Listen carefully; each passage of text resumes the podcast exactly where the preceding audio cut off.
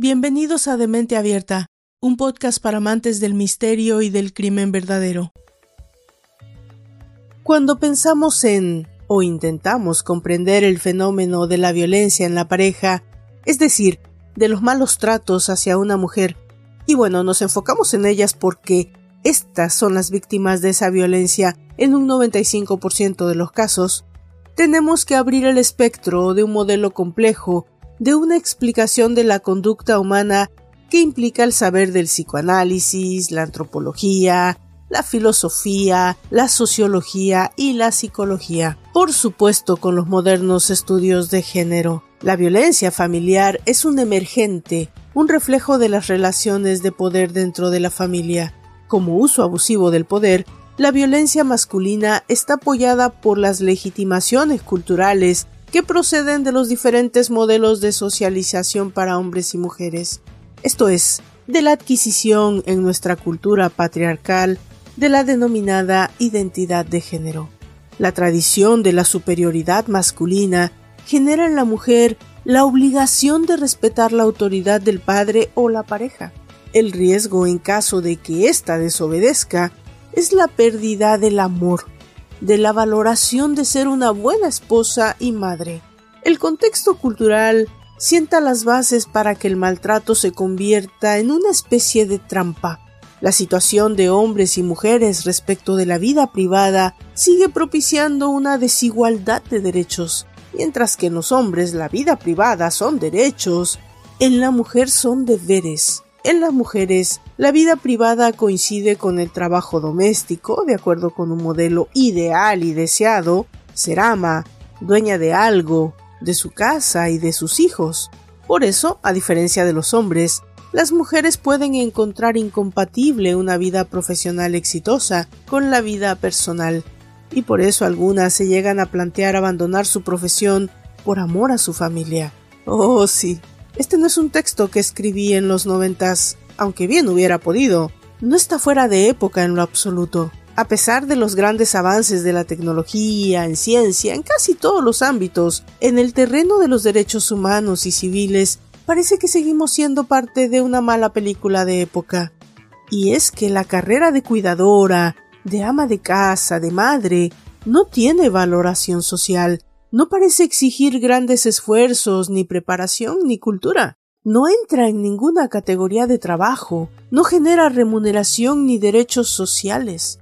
Las labores de cuidado son consideradas como un instrumento para realizarse como persona, para confirmar su valía como mujer. Pero el trabajo doméstico suele ser solitario, exige mucho tiempo, es rutinario e impide tener una vida privada, es decir, un desarrollo personal.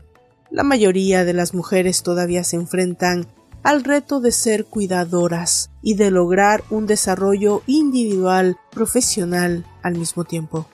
Esta dualidad implica diferentes grados de desequilibrio familiar que las llena de culpa y de sentimiento de estar en falta. Sufren por ello ansiedad, trastornos de pánico, crisis de angustia y depresión que las llevan a terapias psicológicas sin saber que la causa es la incapacidad de conciliar la vida pública y privada. Déjenme contarles una pequeña historia al respecto. Un hombre tuvo un grave problema mental que suponía un riesgo en sus negocios y repercutía gravemente sobre su familia. Su esposa se separó para tratar de salvar a la familia. El hombre empeoró. Pese a la separación, ella lo mantenía y lo cuidaba pero en un descuido él se suicidó. La sociedad y la familia culparon a la mujer de lo sucedido. A lo mejor si ella se hubiera quedado en casa, todo el mundo diría que es una excelente mujer. El narcisismo femenino se basa en un modelo maternal de todo por amor. Por eso las mujeres, en lugar de matar, sufren. El masoquismo genera sufrimiento en la mujer, pero ofrece ganancias para su pareja produce en ella sufrimientos extremos, complejos, porque siente que ha faltado al mandato de ser buena para él. Se siente culpable por haber dejado de tolerar, de aguantar, y hasta se cree la causante del estallido de violencia. Freud, ya en 1924, se hacía esta pregunta sobre el masoquismo. ¿Cómo es posible que aquello que resulta doloroso física o psicológicamente, que produce humillación, que priva de satisfacción, sea buscado activamente por una persona y encuentre en el sufrimiento precisamente la causa del placer? ¿Por qué aparentemente se ha agudizado la violencia? ¿Por qué cada año mueren más mujeres? Es consecuencia de la ira individual y colectiva que sienten los hombres por la pérdida de poder. No lo digo yo, son estudios sociales. La violencia es una herramienta para dominación y control, culpa y castigo por no cumplir el mandato del amor. Podemos pensar que en el círculo infernal de la violencia de género llega un momento en que la mujer está convencida de que ella provoca el maltrato que recibe. Al faltar al mandato moral, busca el sufrimiento, el autoperjuicio o la provocación del castigo. El sufrimiento alivia la culpa, ya que la mujer pasa a tener el mismo destino del hombre, de cuyo sufrimiento se siente responsable. Él sufre, ella también, todo por amor. La historia en la que hoy nos vamos a adentrar fue una que por los tiempos que vivimos ocupó y ejemplificó el término viral en todas las formas posibles, fue desde el inicio un show, una incógnita, un reflejo de lo que seguimos siendo como sociedad, más allá de en lo que nos hemos convertido. Un caso que dio cabida a este espacio de las estrellas de las redes sociales, probando una y otra vez que somos más morbo que conciencia, que somos más marketing que estrategia, que somos más seguidores que líderes, y por supuesto menos empáticos de lo que creemos ser cuando del otro el extraño, ese, sí, el de al lado, o ese, o esa, al que acabas de voltear a ver, se trata. Bienvenidos a la novena entrega de la quinta temporada de Demente Abierta Podcast. Esta es la historia de una pareja que es como muchas, como demasiadas, si se me permite, pero que puso en shock a la nación y rompió el paradigma de las redes sociales por una razón. Se salió de control escucharemos la historia del asesinato de Gaby Petito. Yo soy Valdra Torres. Esto es un podcast para amantes del misterio y del crimen verdadero. Ah, y olvidaba, también de los intros largos. Comenzamos.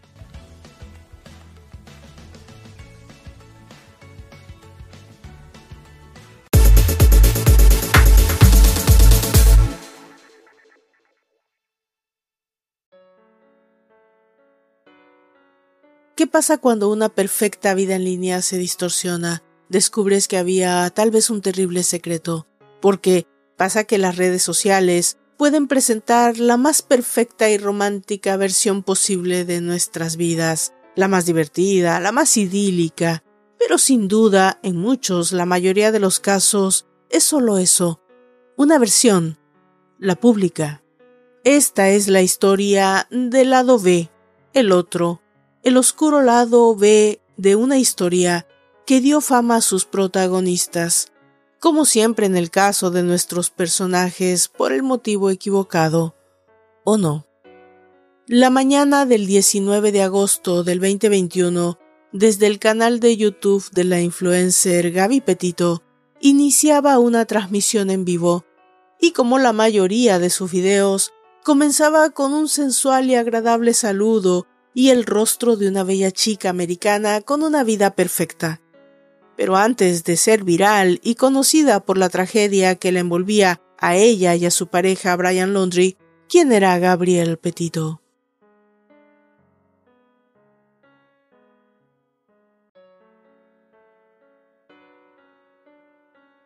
Gabriele Petito nació el 19 de marzo de 1999 en la ciudad de Blue Point, en New York.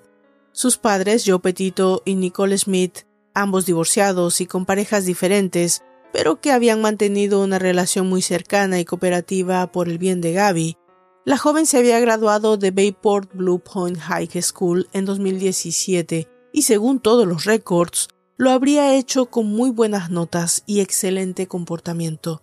Y como la mayoría de sus compañeros, inició sus trámites para ir a la universidad. Pero por alguna razón no con la rapidez de todos. Ella decidió tomarse un tiempo para decidir lo que quería, Buscaba tal vez encontrar su propio camino antes de decidir lo que debía estudiar, una profesión para el resto de la vida. Quizás porque en este caso solo podemos imaginar y sugerir, esta chica de 18 años entonces quería saber qué había fuera de Blue Point, New York, y decide trabajar y comenzar a ahorrar lo suficiente para hacer una de sus muchas pasiones, el deporte de aventura. Tenía intenciones de explorar el mundo, viajar y conocer lugares. ¿Quién no? Consigue trabajo en un restaurante local y comienza a dar forma a su proyecto. Para inicios del 2019, gracias a las redes sociales, Gaby reconecta con un amigo, con un conocido de high school de nombre Brian Laundry. Cuando Gaby y Brian vuelven a encontrarse, Brian, y aquí cabe aclarar que Gaby y él no habían sido novios, se habían conocido casualmente, habían sido amigos, pero no se habían relacionado sentimentalmente. Bueno, volvamos a la historia. Brian en este momento estaba a punto de moverse a vivir con sus padres a Florida, quienes tenían poco de haber cambiado su lugar de residencia. Los padres de Brian Laundry, Christopher y Roberta eran dueños de una empresa de máquinas para restaurantes. Al exterior, los Laundry eran una familia trabajadora, buenos padres, buena pareja. Brian y Gaby inician una relación sentimental oficialmente en marzo del 2019. Ambos parecían tener mucho en común. El gusto por la naturaleza, la vida saludable, el cuidado del físico. Aunque Brian era, digamos, un poco más privado que Gaby, menos enfocado a compartir todo en las redes sociales como ella. Tampoco es que tuviera tantos amigos o conocidos, era más bien un chico callado, distante, menos enfocado en la vida virtual. Pero fuera de esa diferencia, todo parecía ir bien en la relación y la pareja decide irse a vivir a Northport, Florida, con los padres de Brian. En Florida todo estaba cerca de la familia Laundry, no solo los padres, pero también los hermanos, los sobrinos, toda la familia. La gente hace inicios, ¿no? Recomienzos, nuevas formas de vida que tienen sentido, se vuelven necesarias. Gaby seguía teniendo ese sentido natural de aventura, ese deseo de viajar, de conocer el mundo, de hacer cosas interesantes antes de ir a la universidad. Y para iniciar con ese deseo, decide comenzar una carrera como creadora de contenido en las redes sociales, o sea, convertirse en una influencer. Y tenía todo para hacerlo, tenía lo que se necesitaba. Tenía una linda personalidad, belleza física, y un motivo, hacer dinero, realizar su sueño. Poco a poco y con mucha dedicación, fue perdiendo el miedo, el pánico escénico que muchos tenemos para mostrarnos en público y me cuento entre ellos. Y su contenido fue haciéndose de seguidores. Eso parecía darle confianza a Gaby, mostrarse más como era, sus aficiones, sus gustos, las cosas que le interesaban.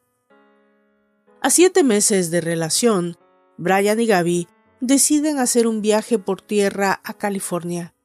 Iba a ser muy divertido, pero además iba a ser una especie de prueba para Gaby y su proyecto en redes sociales. Ella quería documentar el viaje y dar un paso importante para su contenido. Ella, no olvidemos, promovía salud, una alimentación saludable, una vida enfocada en la naturaleza, en fin. Ese era básicamente su contenido. No contamines el ambiente, vea la naturaleza y sé libre. La pareja decide hacer el viaje en el auto de Gaby, y todo parecía ir literalmente sobre ruedas. El viaje a California resulta ser muy bueno, productivo. Así que Gaby vuelve y decide comprar una van. Había sido tan bueno que decide planear su segundo viaje, pero esta vez en algo más estable vivir una vida fuera de casa. Todo es básicamente documentado en sus sitios, publicado paso a paso. Compran la van, la renuevan, la condicionan, planean el siguiente viaje y algo más. Se comprometen. Brian hace la propuesta y Gaby acepta. Deciden dar el siguiente paso y casarse. Gaby también lo comparte en las redes. Estaba feliz, contenta, había tomado una decisión importante. Se podía notar su felicidad. Esta chica había perseguido toda su vida algo y era ser feliz. Todos buscamos eso, ¿no es así? Sí, también buscamos estabilidad, buscamos éxito, buscamos riqueza, buscamos todo eso que gira alrededor de una sola cosa y que es nada más que la felicidad. Nadie, creo yo, entra en una relación buscando deprimirse, ser abusada, alejada de sus sueños, no. Todos iniciamos una relación buscando lo opuesto. ¿Qué estás dispuesto a sacrificar para lograrlo? Es una pregunta constante para mí en este caso. Me la hice desde el principio y sigo cuestionándome en cada paso de la historia.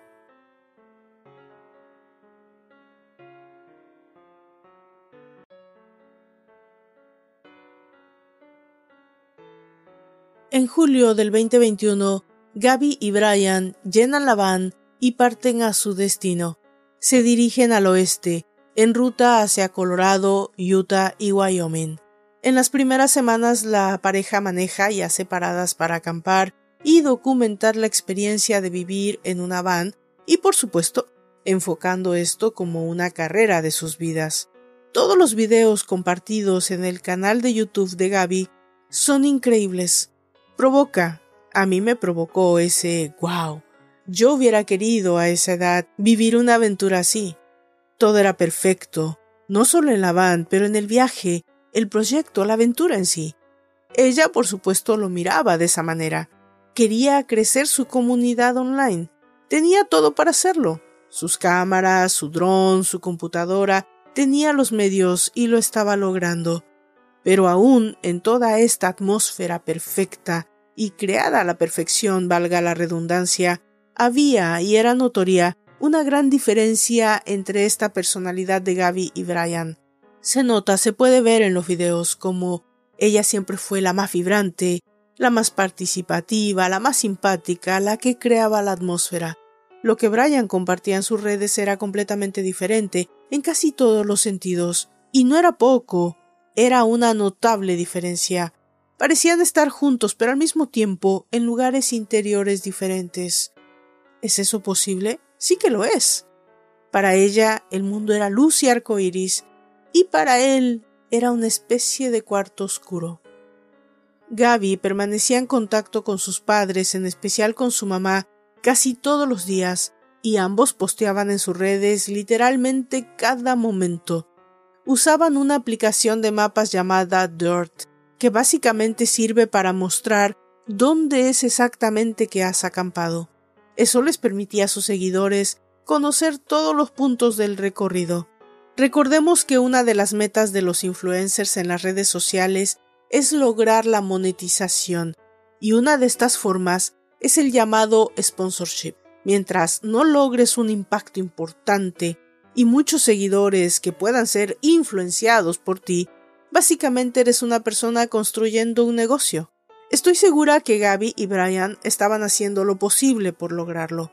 Buscaban tal vez las estrategias y también quizás un poco con prisa. Era un viaje largo. Viajar, aunque sea en esas circunstancias, cuesta mucho dinero. Ser un influencer, aunque pudiera parecer lo contrario, no es una empresa fácil.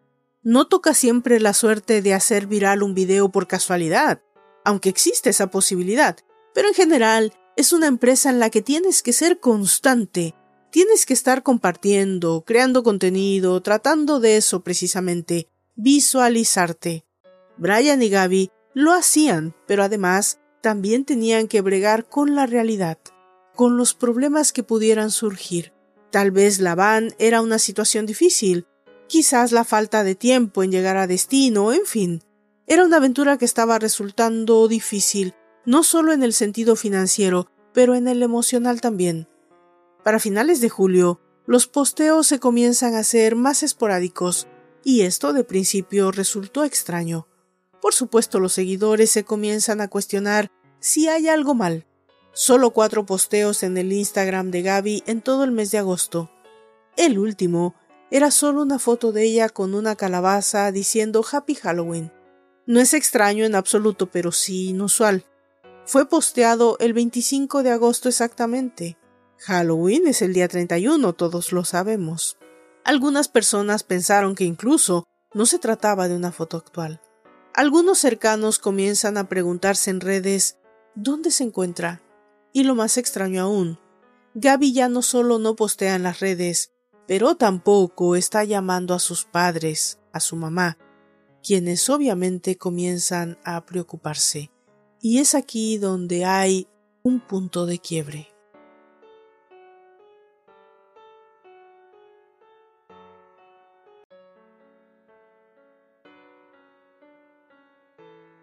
El primero de septiembre del 2021, Brian Laundrie regresa a la casa de sus padres en Northport, Florida, en su van, sin Gaby.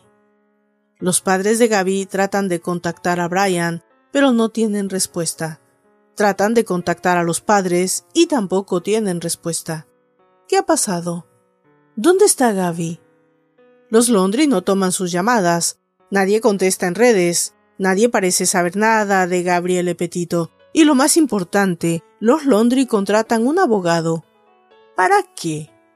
¿Por qué? Finalmente los padres tienen que hacer lo inevitable, lo que corresponde. Llenan un reporte de desaparición. En una audiencia pública, la madre de Gaby declara Mi hija habla conmigo todos los días, me llama, me manda mensajes. Nunca pasan dos días sin sus mensajes. Ella no va a desaparecer así como así. Algo ha pasado con Gaby. Bueno, el reporte la madre lo hace en Suffolk County, en New York. Cuando la policía de Nueva York contacta con la de Florida para tener información, los padres de Brian también se niegan a hablar con la policía de Florida. ¿Esto no es bizarro al menos? ¿Qué esconde la familia Londri? Bueno, al menos esto ya está en los medios. La búsqueda oficial inicia en el momento en que la madre hace el reporte, y como siempre los medios hacen su parte. Era fácil conectar con la historia, porque había mucho material en redes detrás de ella, era como una línea que de pronto se había cortado, se había detenido, y eso era bueno. Había forma de buscar a Gaby, solo tendrían que intentar hacerlo. Eso permitió que hubiera una especie de obsesión viral. La historia de Gaby se volvió noticia de inmediato, no porque ella fuera famosa, sino porque ella había documentado, y todo esto estaba a disposición no solo de la policía, pero del mundo.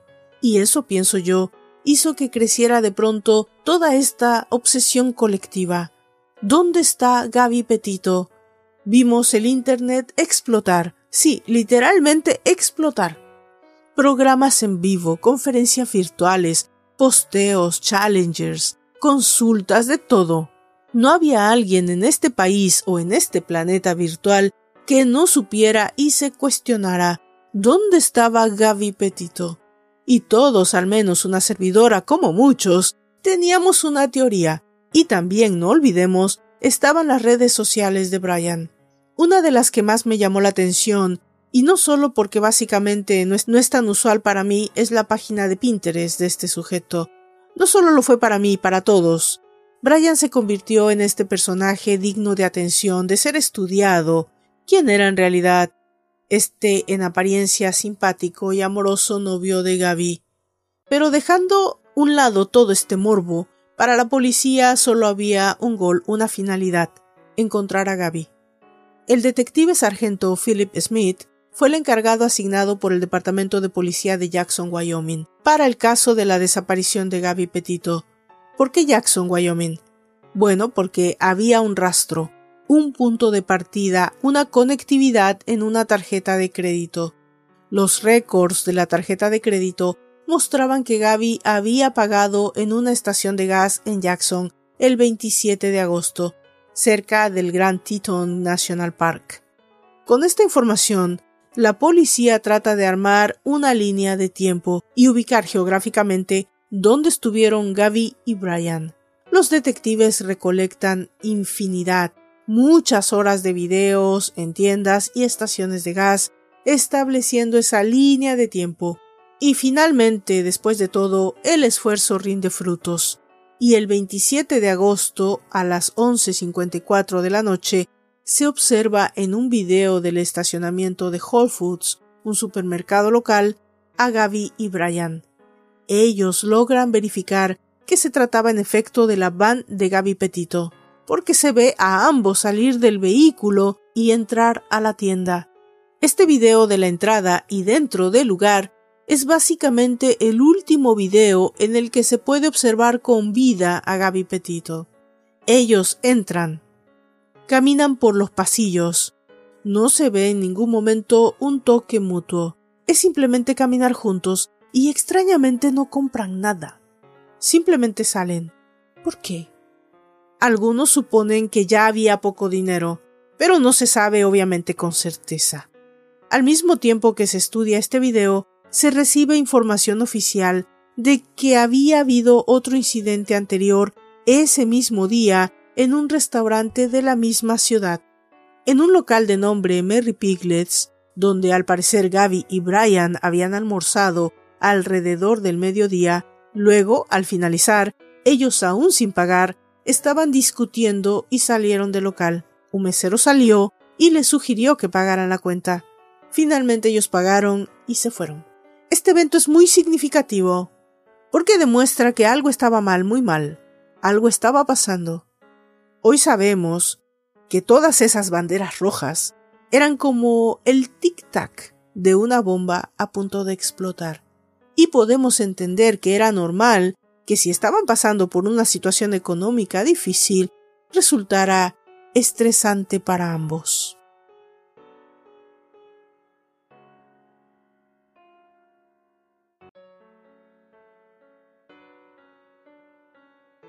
Conforme la investigación va avanzando en Wyoming, algo pasa. Un evento que da vuelta a 365 grados a toda la investigación. Tanto para los oficiales de la investigación como para los ya miles de seguidores de Gaby Petito y el caso de su desaparición. El 20 de septiembre del 2021, la policía de Moab, Utah, hace público el audio de una llamada al 911. Esta llamada había sido realizada el 12 de agosto, que básicamente era dos semanas, un poquito más de dos semanas, antes que Gaby y Brian se habían visto en el video de Whole Foods. La persona que hace esta llamada reporta una pelea doméstica, proporciona el número de licencia del automóvil, la identifica como una van blanca con placas de Florida y el hombre también identifica a los involucrados menciona a un hombre blanco caucásico de aproximadamente 5 o 6 pies de altura y a una mujer pequeña. El operador del 911 pregunta qué estaban haciendo y el individuo responde que él la había golpeado, la había bofeteado en el rostro. El operador quiere confirmar y el individuo confirma lo que observó. Le dice que cuando ellos se dieron cuenta de que eran observados, se alejaron del sitio él volvió a golpearla y la metió al auto. Acto seguido se fueron. Pero eso no fue todo. Junto con la publicación del audio del 911, la policía de Moab también hace público un video oficial, tomado de las cámaras corporales de un oficial de policía que dio seguimiento al incidente reportado al 911. Y este video es el que finalmente da luz a una de las interrogantes más importantes del caso, qué era lo que realmente estaba pasando en este idílico viaje por el país. Aunque en este podcast siempre somos críticos de las respuestas policíacas tardías, erradas o incluso desastrosas en muchos casos, en este caso debemos reconocer que el Departamento de Policía de Moab fue una excepción histórica en este caso. Hicieron un buen trabajo respondiendo con rapidez y localizando a la pareja en cuestión, pero no así con la finalización. En el video de la cámara corporal que se hizo viral en solo minutos después de publicarse, no hay duda alguna de lo que está pasando. Todo es evidentemente claro. Ellos se identifican como Gaby y Brian, y acto seguido el oficial le pregunta qué está pasando, por qué llora. Ella le contesta que llora porque han pasado la mañana discutiendo. Gaby se ve descompuesta se observa no solo llorando, pero toda su expresión corporal es de incomodidad, de miedo, de angustia. Cuando tú piensas en una influencer, en una persona pública, piensas que tiene una vida perfecta o cercana a la perfección, cercana al glamour.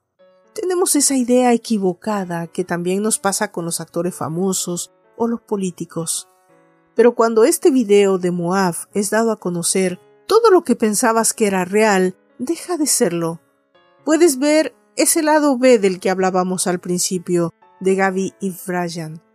Gaby está fuera de la van, sigue llorando y tratando de explicar al oficial que ella tiene un diagnóstico médico que le hace experimentar etapas de enojo, de estrés, de ansiedad. Ella repite constantemente que tiene OCD, que no es más que la abreviatura de Obsessive Compulsive Disorder, trastorno obsesivo compulsivo.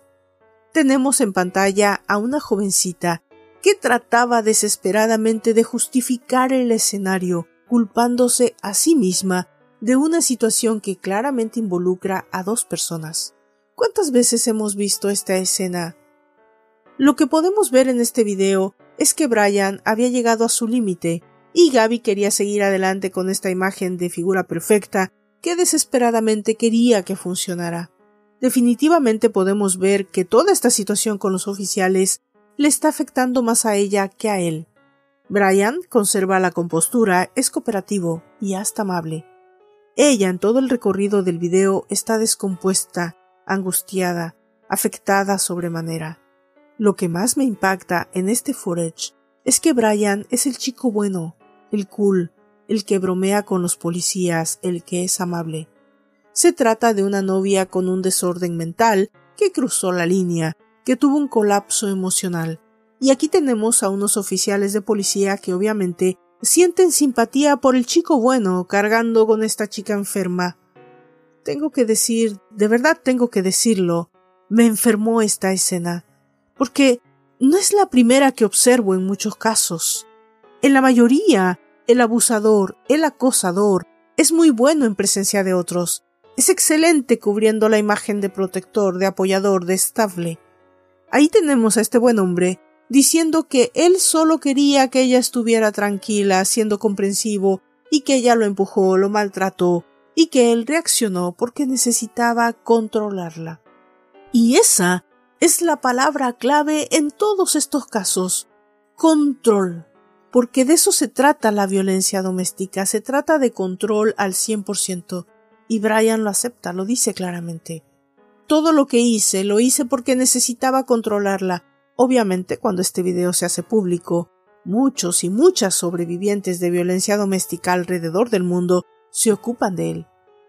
Aquí tenemos a una chica explicando a un policía que ella ha renunciado a su trabajo para iniciar esta nueva empresa de su vida, en la que busca ser exitosa y que también requiere de mucho de su esfuerzo, y que su pareja no solo no cree en que eso sea posible, pero la presiona, la critica, la pone en evidencia consigo misma, la menosprecia, le hace sentir inseguridad.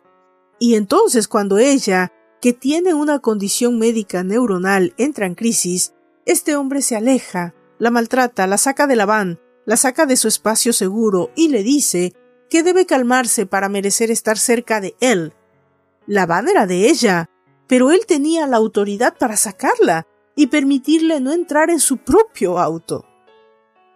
Pero posiblemente la mejor de las partes, si es que puede mencionarse así, o la más reveladora de este video, es cuando el policía le pregunta que qué es lo que tiene en la cara, que parece ser un golpe en el rostro, y ella se queda callada por instantes, no sabe qué responder. Recuerden que el hombre de la llamada del 911 dijo que el hombre la había golpeado, abofeteado a la mujer. Pero aquí Gaby se está describiendo a sí misma como la agresora. Cuando el policía le dice a Gaby, bueno, hay dos personas que pueden declarar haber visto que él te golpeó, él te abofeteó y te empujó.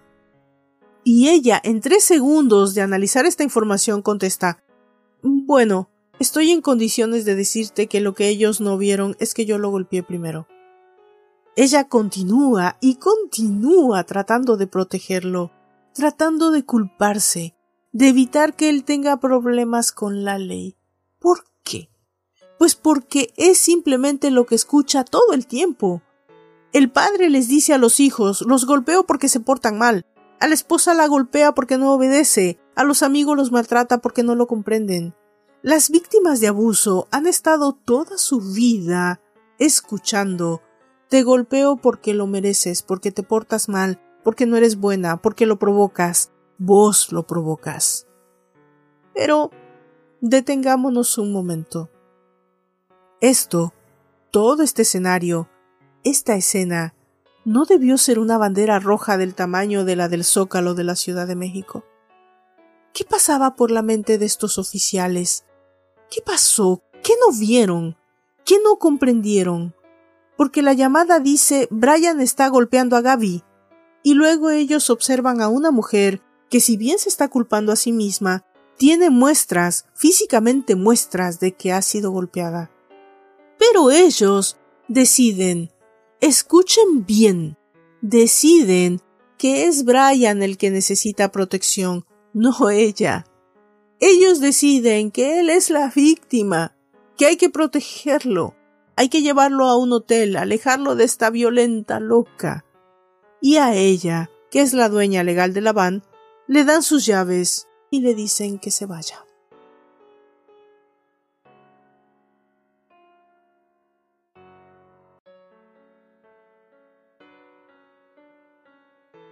Y ahora nadie sabe dónde está Gaby Petito. La última vez que fue vista con vida fue en una tienda donde no compró nada.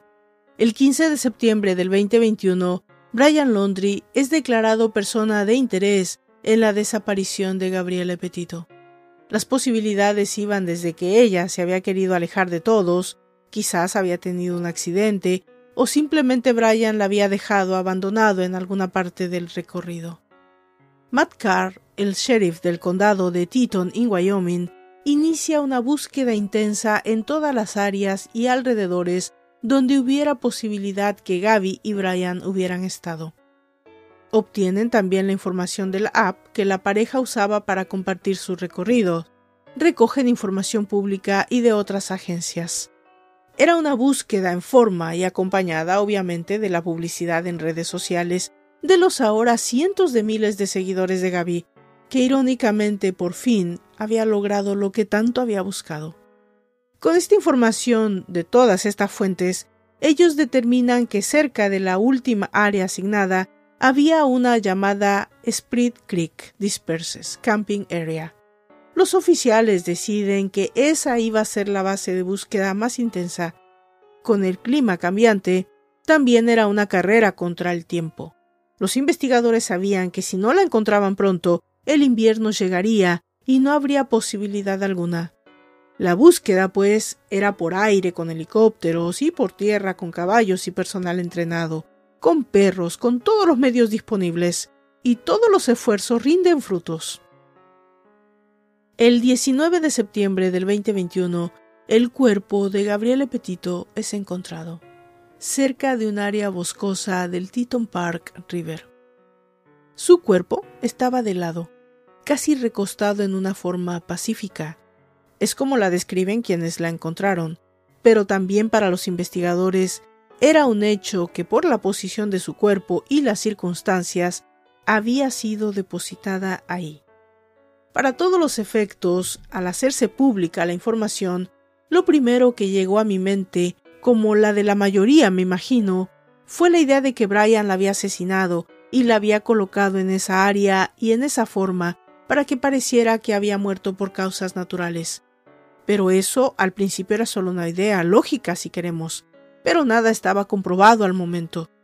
Que había la posibilidad de que simplemente la hubiera abandonado y que ella había sucumbido a los efectos de la naturaleza. Ambos escenarios eran horribles. Cuando la causa de la muerte oficial fue dada a conocer, todos estábamos un poco quizás más cerca de la verdad.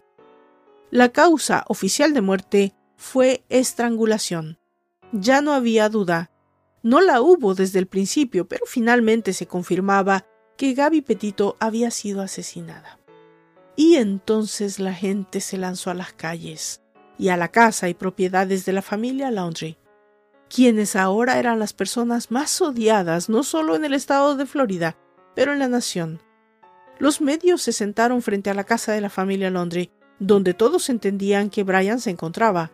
Medios, grupos de derechos humanos, organizaciones, todos en espera de una declaración, una palabra, algo que diera respuesta, pero nunca llegó.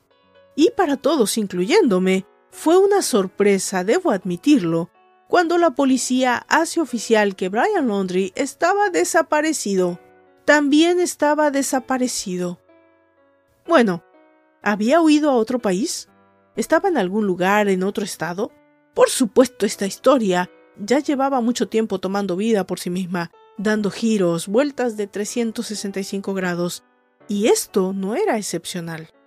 Ahora teníamos a todo el país en busca de un hombre que había regresado el primero de septiembre a su casa y había tenido todo el tiempo del mundo para planear, pensar, meditar qué hacer y a dónde ir y a dónde esconderse tal vez. Pasaron 19 días después de eso para encontrar a Gaby.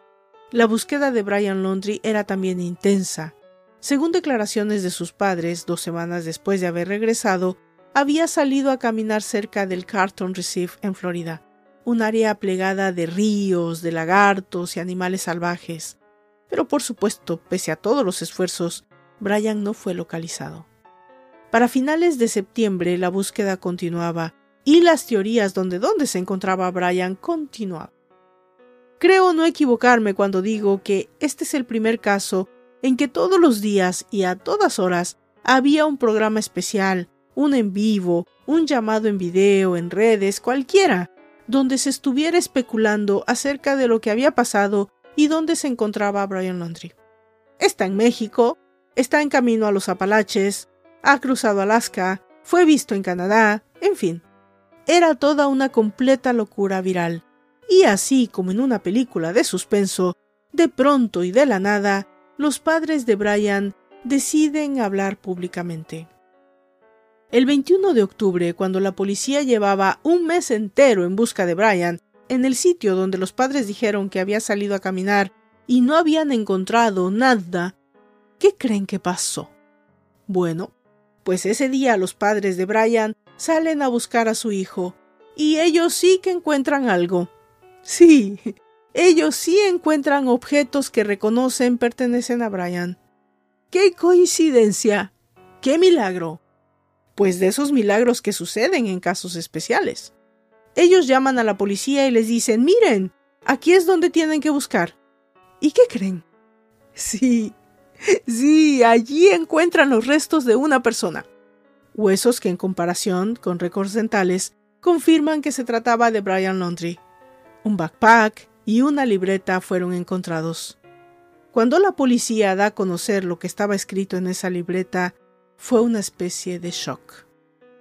Lo que Brian había escrito en su diario era una confesión.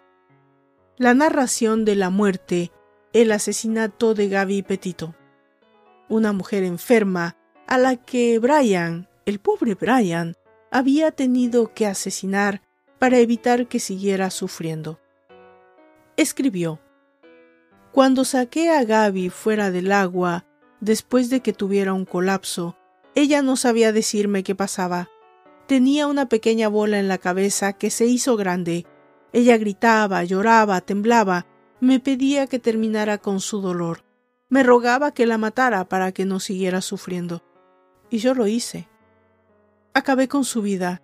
Lo hice por misericordia. Era lo que ella quería. Pero ahora veo todos los errores que cometí. Por favor, recoja mis cosas Gaby odiaba a la gente desordenada. Un momento. Pero el reporte médico dice que ella murió por estrangulación. O sea, ¿en qué momento ella había sufrido un golpe y esa herida le provocó un dolor insoportable y hubo que matarla para que terminara? ¿Y por qué no había sido registrado en la autopsia? ¿No era bizarro, extraño, increíble? Bueno, todos estamos de acuerdo en que Brian se había imaginado esta historia.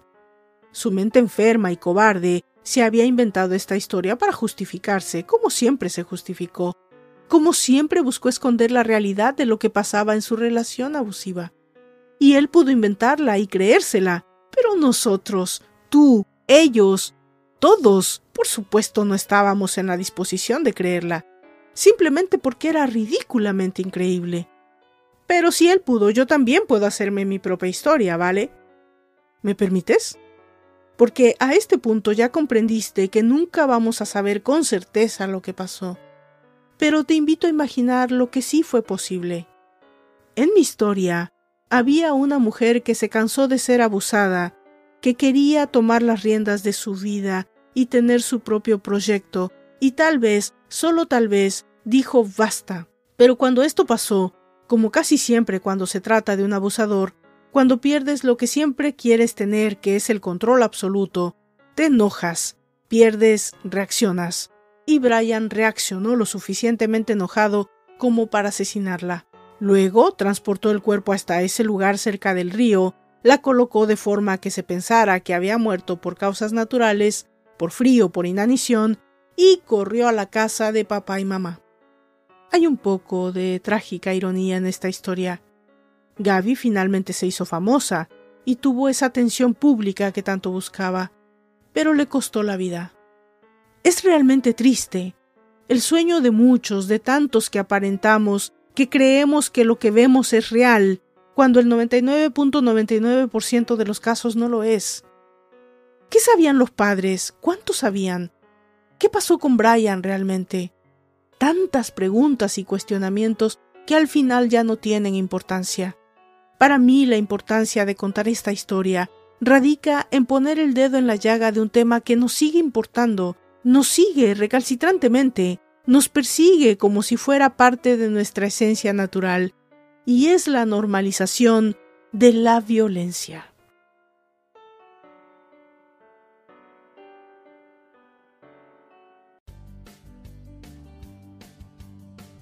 De esta manera llegamos al final de esta entrega que debíamos desde hace un buen tiempo. Vamos a contestar preguntas.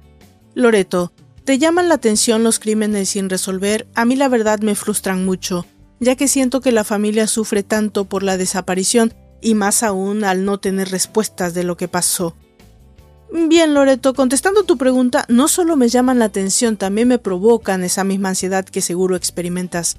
Esa parte es terrible. A veces estas historias te dejan muy triste, ¿verdad? Tienen magia a la inversa, pero dentro de ese universo del true crime debes comprender que tienen un sitio estelar.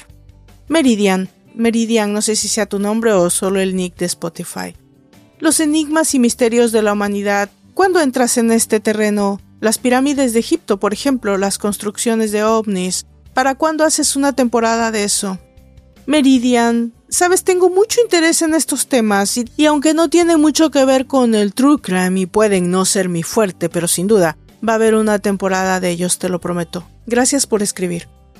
Aurora, sin duda eres la mejor, no paro de escucharte y ya llevo todos tus podcasts escuchados doblemente. ¿Cuándo vas a hacer el podcast del asesino serial de Chalchuapa? Por cierto, soy salvadoreña. Aurora, saludos hasta El Salvador. Es un personaje muy interesante y hay muchos videos y podcasts, pero en realidad es una historia en curso. Y va a seguir así por mucho tiempo. Sin ánimo de entrar en debates políticos, el gobierno del Salvador hizo desde el principio inaccesible la información verídica. Se vició el caso, se omitieron muchos datos, se maquillaron muchos datos relacionados. Creo que lo que pueden hacer en este caso los creadores de contenido serio es especular y no creo tomar este caso, no lo tomaré hasta tener acceso a la verdad. Estela, ¿qué tengo que hacer para que me ayudes con una tesis de criminología y para que contestes mis mensajes de los grupos de WhatsApp? Te escucho desde Tel Aviv. Estela, antes de todo un abrazo y una disculpa. No contesto los mensajes en grupo de WhatsApp porque no son míos. En esos grupos yo solo aporto material para discusión pero si me envías un mensaje en Facebook, en Twitter o Instagram, sin duda te lo voy a contestar. Enrique, hola Valdra, ¿ya tienes en mente un episodio del caníbal de Atizapán? Un feminicida repugnante que pasó mucho tiempo como líder vecinal. Enrique, gracias por el comentario y la pregunta. Te supongo compatriota. Te cuento que la siguiente temporada va a estar acompañada de una intermedia dedicada a asesinos seriales mexicanos y por supuesto está incluido. De esta forma me despido, no sin antes invitarlos a seguirme en mi nuevo canal de TikTok, Series y Seriales, donde a partir de esta semana voy a estar realizando enlaces en vivo y contestando preguntas, pero sobre todo compartiendo muy de cerca con ustedes. Algunos, lo sé, la mayoría, me conocen desde mis redes y ya tiene rostro para ustedes esta voz. Pero para quienes no, en vivo se puede sentir la vibra y también considero yo más natural la convivencia con ustedes, amantes del true crime y del misterio. Yo me despido como siempre con música para ustedes y para ti.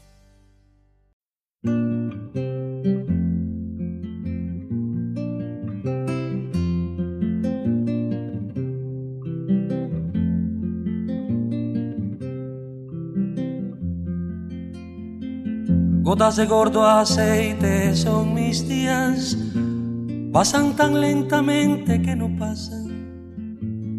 Los hombres a mi lado miran, pasan, lentos como también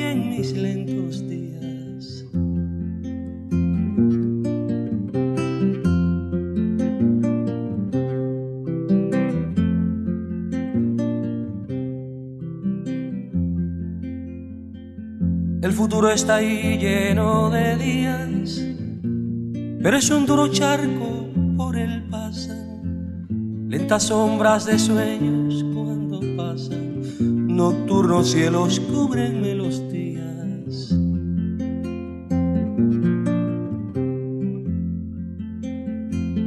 Aprendí, me enseñaron los que pasan, que siempre pasan, pasarán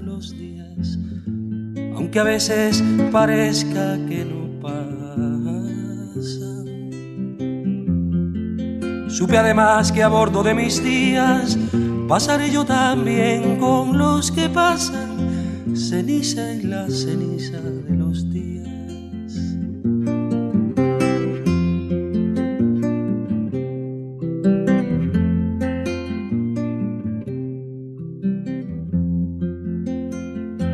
Aprendí, me enseñaron los que pasan, que siempre pasan, pasarán los días, aunque a veces parezca que no pasan.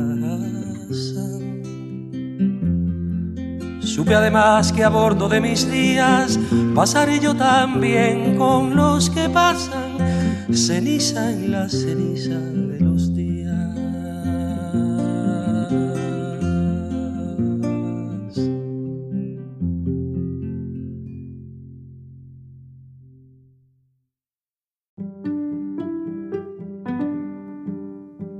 Por favor visite mis redes sociales, Facebook, Twitter, en Instagram, como de Mente Abierta Podcast. Si me escuchan desde YouTube, por favor suscríbanse, dejen sus comentarios y si les gusta el contenido también, compártanlo. Eso le ayuda mucho a esta servidora para continuar con este proyecto.